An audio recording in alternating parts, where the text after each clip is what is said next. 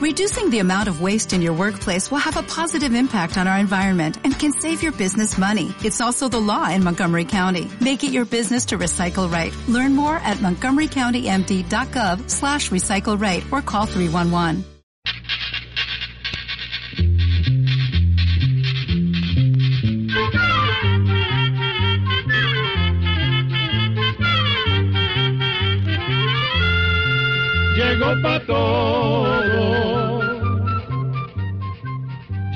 La escuela,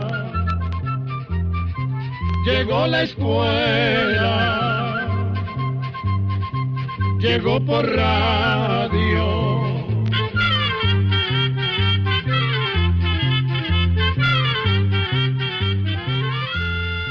El Instituto Centroamericano de Extensión de la Cultura presenta su programa Oigamos la Respuesta. Compartiremos con ustedes las preguntas de nuestros oyentes y daremos las respuestas a sus inquietudes. Mándenos sus preguntas al apartado 2948-1000 San José, Costa Rica. También puede enviarnos sus preguntas al correo electrónico icq.org o encuéntrenos en Facebook como Oigamos la Respuesta. O llámenos por teléfono, código de área 506, número 2225-5338 o 2225-5438 ¿Cómo están amigos? Bienvenidos. Ya estamos con ustedes en un nuevo espacio de... Oigamos la respuesta con nuestro lema, comprender lo comprensible es un derecho humano. Y en el programa de hoy usted puede escuchar lo siguiente. ¿Qué es bueno para aliviar un calambre?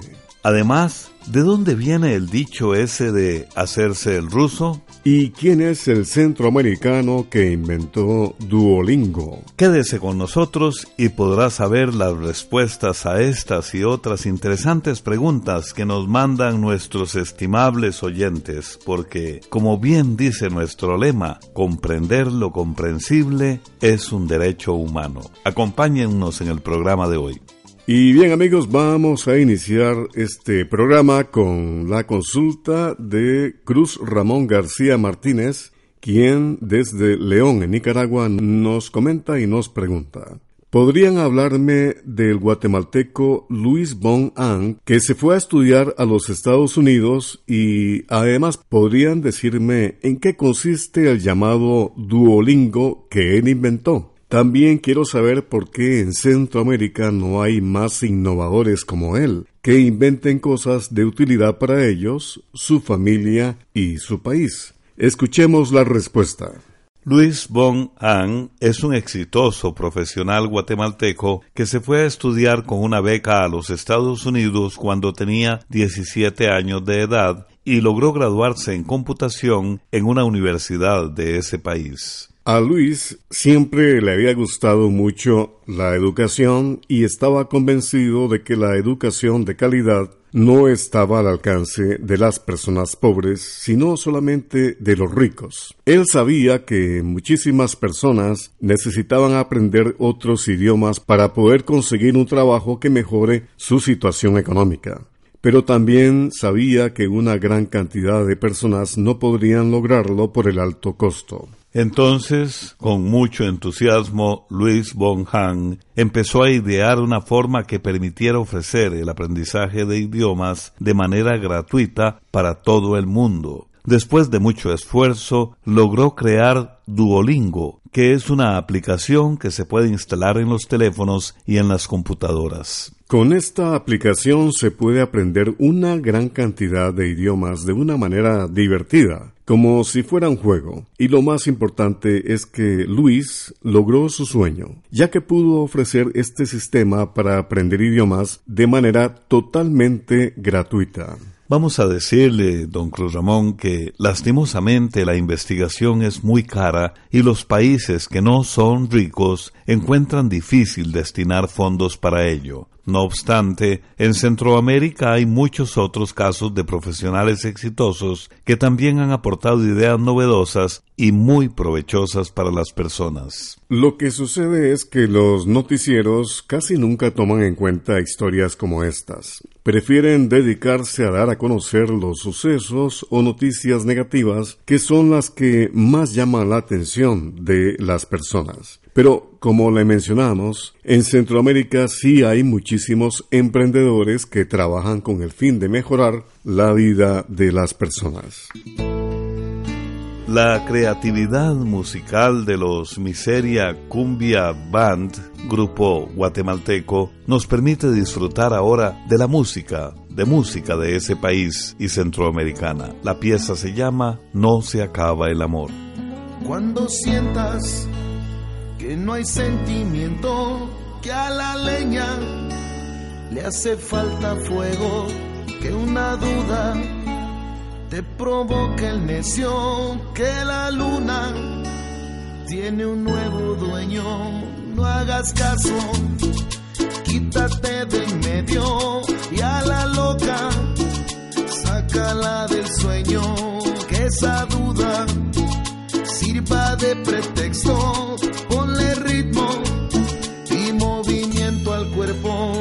no se acaba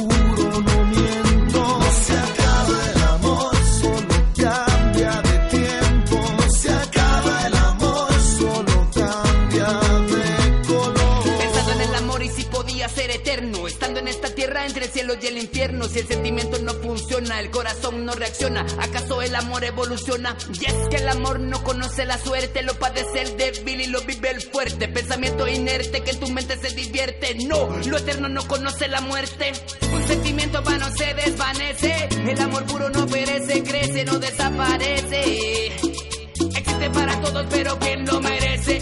Que si no amo, que si no me aman, que si busco o me buscan o porque ya no me llaman, si reclamo me reclaman. Que si soy de esos tipos egoístas, pura mierda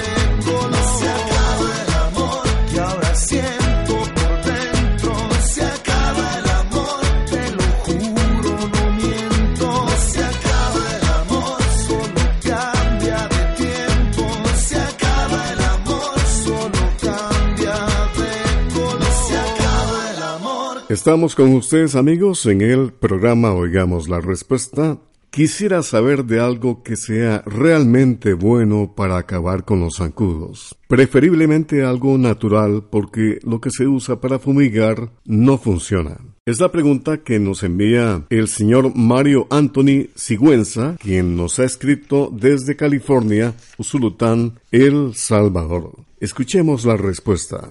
Vamos a decirle a don Mario y a todos nuestros oyentes que los ministerios de salud de la mayoría de los países de Centroamérica están insistiendo en la necesidad de hacer un gran esfuerzo para eliminar los criaderos de zancudos porque esta es la única manera efectiva de combatirlos. Para esto es necesaria la colaboración de toda la comunidad. Cada familia debe hacerse responsable de su casa y de los alrededores. Es necesario estar revisando constantemente que no haya nada que contenga agua estancada donde pueda hacerse un criadero de zancudos. Se deben recoger llantas, botellas, latas, bolsas plásticas, maceteros y cualquier cosa que pueda retener el agua. Hay que limpiar los techos, las canoas, los comederos de animales y quitar todas las plantas que se tengan en agua. Esta revisión debe hacerse constantemente porque basta que haya un poquito de agua estancada para que se haga un criadero de zancudos. Además de recoger toda la basura, recomiendan mantener los alrededores de la casa bien chapeados. Se puede sembrar higuerilla, nim o eucalipto que sirven para ahuyentar los zancudos en forma natural. Puede sembrar estas plantas alrededor de su casa y sobre todo en los lugares donde hay muchos zancudos para mantenerlos alejados. En cuanto a los venenos comerciales que se usan para fumigar, vamos a decirle que el problema es que con el tiempo los zancudos se van haciendo resistentes a los insecticidas que comúnmente se usan. Por eso es necesario estarlos cambiando. Se aconseja usar un insecticida de marca diferente cada vez que se fumiga. No nos cansamos de agradecer su amable sintonía. Este es el programa Oigamos la Respuesta, con nuestro lema Comprender lo comprensible es un derecho humano. Por medio de Facebook, la señora Marlene Blandón nos escribe desde Managua, Nicaragua, y nos hace estas preguntas. Quiero saber qué es el cardamomo, para qué sirve y dónde lo siembran. También me gustaría saber por qué algunas gomas de mascar antes tenían cardamomo y ahora ninguna tiene.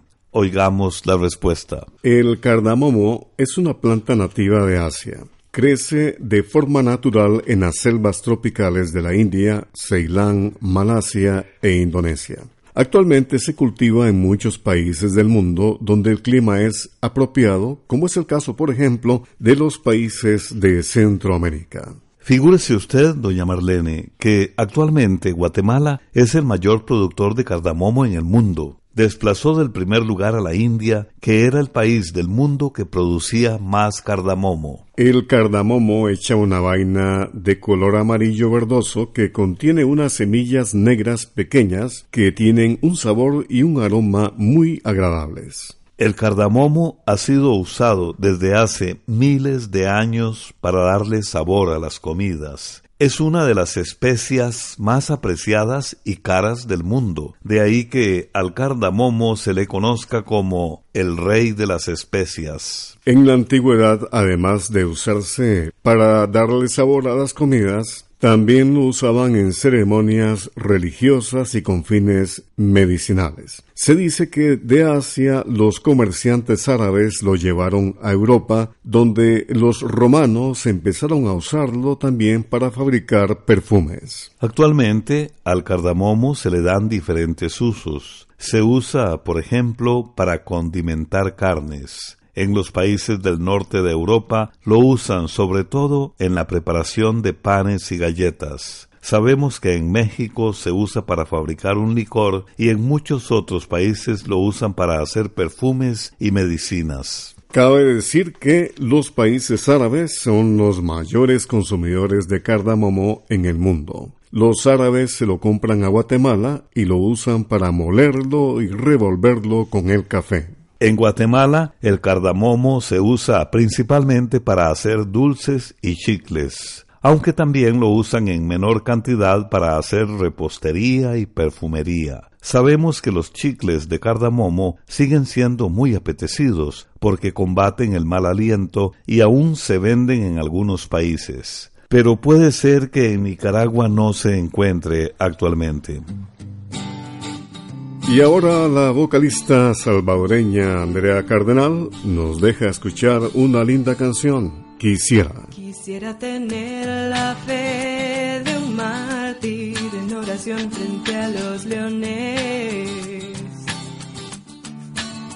Quisiera tener la humildad de un santo, ofrecerte mis canciones. Quisiera creer en tus promesas con la inocencia de un niño. Quisiera contar con tus palabras, aferrarme a tu cariño.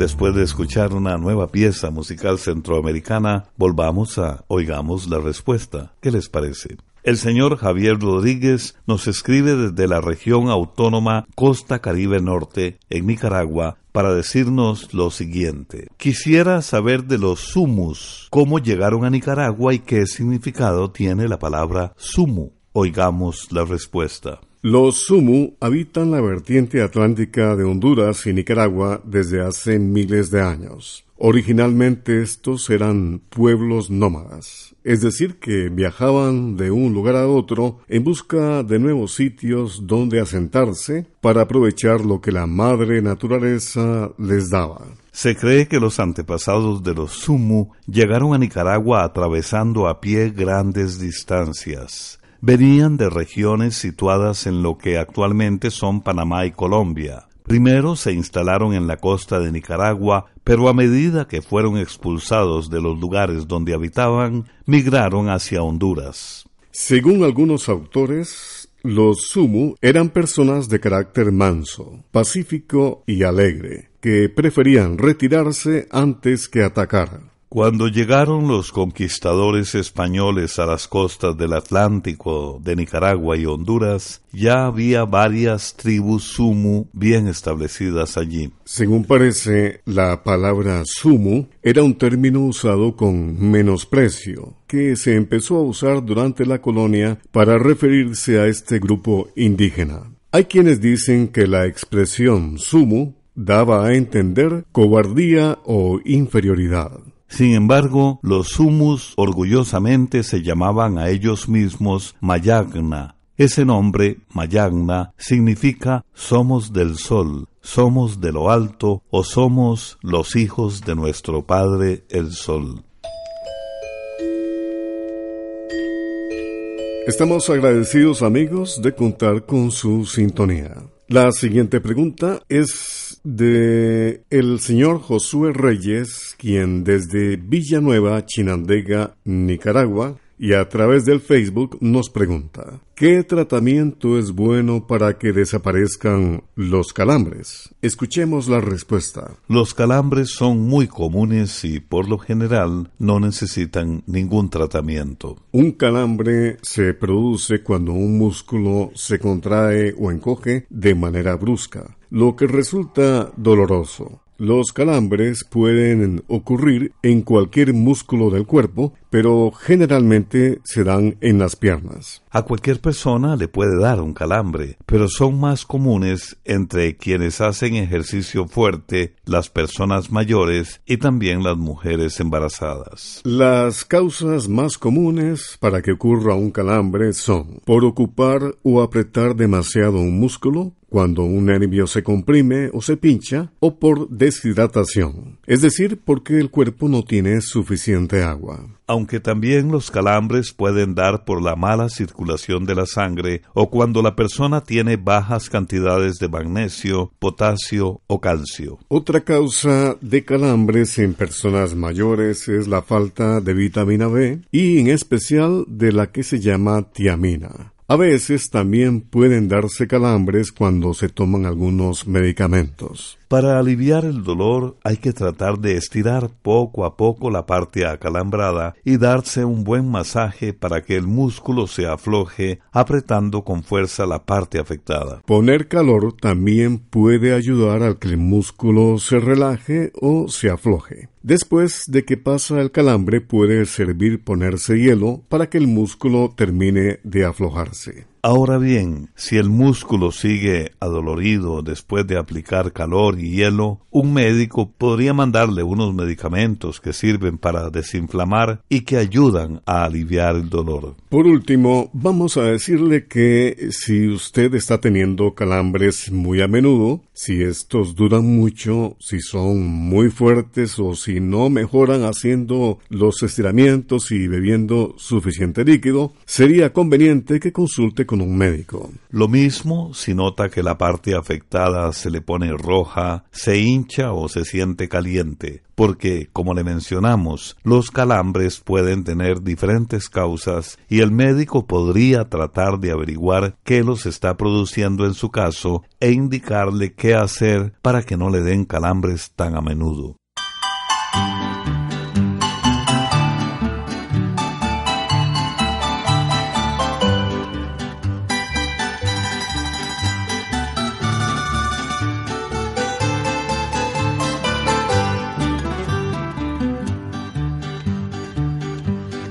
Aquellos ojitos verdes con quien se andarán paseando.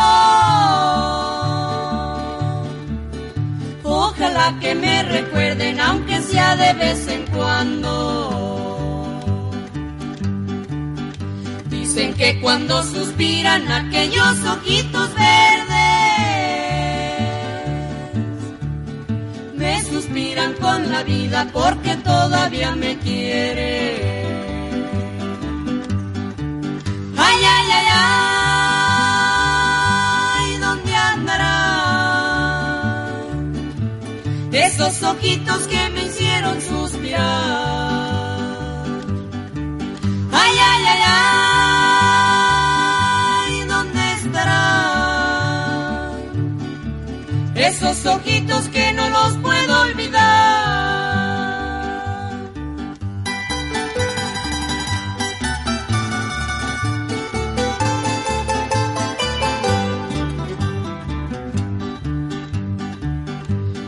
Vuela, vuela pajarito, pero si a mi vida vuelves, ha de ser con dos ojitos, pero tienen que ser verdes.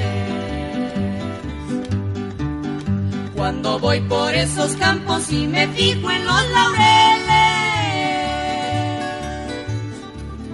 parece que estoy mirando aquellos ojitos verdes.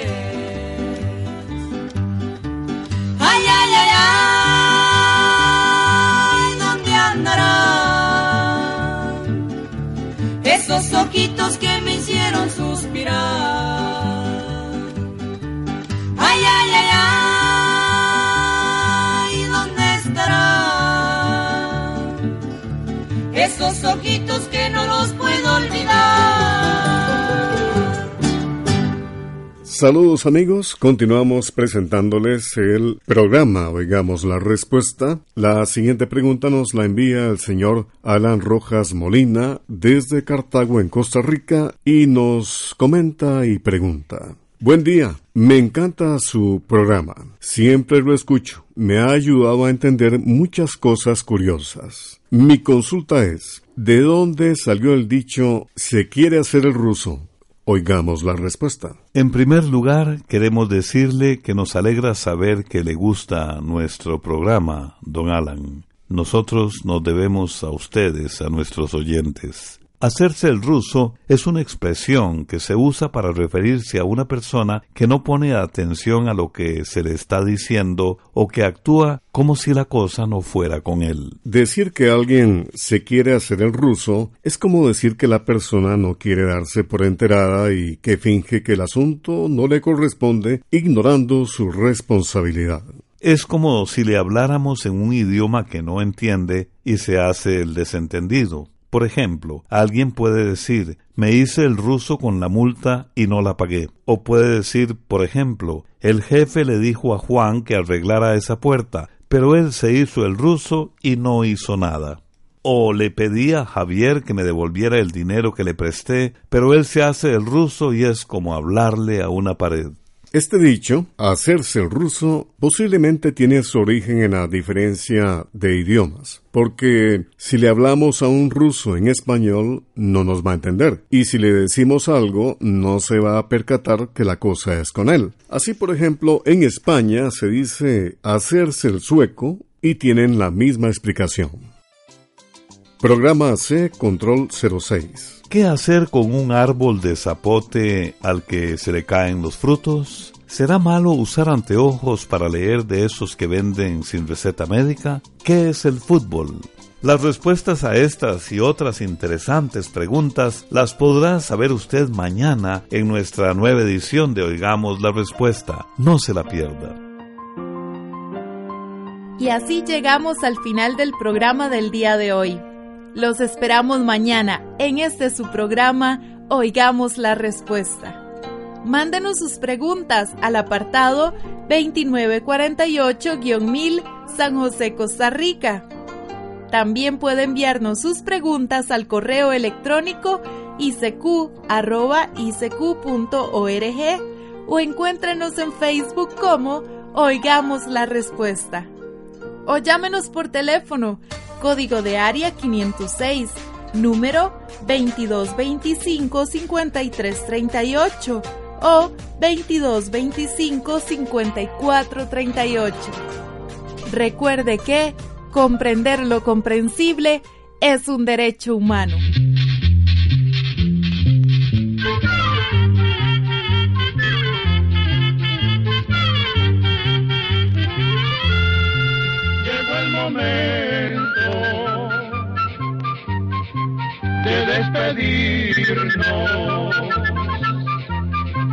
Se va a la escuela, se va cantando